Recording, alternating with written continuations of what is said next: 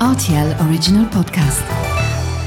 Sans-moi ça, Les faits vont peur. Et la farce La vie, c'est une farce. Ma soupe, s'il vous plaît. J'adore les chocolates. Mon scarpe, mon germe-là Mais combien de fois je dois vous dire que c'est susceptible, l'aubergine? Tous les produits sont là, alors je vais.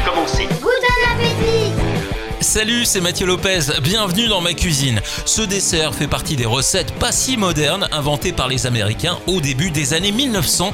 Voici la recette de la banana split. Pour réaliser ce plat pour 4 personnes, vous aurez besoin de 4 bananes, 1 demi-litre de glace, fraise, vanille, chocolat, 50 centilitres de crème liquide entière, 30 g de sucre glace, 300 g de chocolat noir.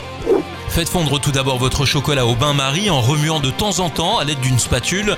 À l'aide d'un batteur électrique maintenant, vous montez votre crème liquide en chantilly. Le mieux est de le faire avec de la crème ultra froide et sur un bol rempli de glaçons. Lorsque celle-ci est quasiment montée, vous ajoutez 30 g de sucre glace, vous remuez encore quelques secondes pour mélanger le tout avant de réserver au frais.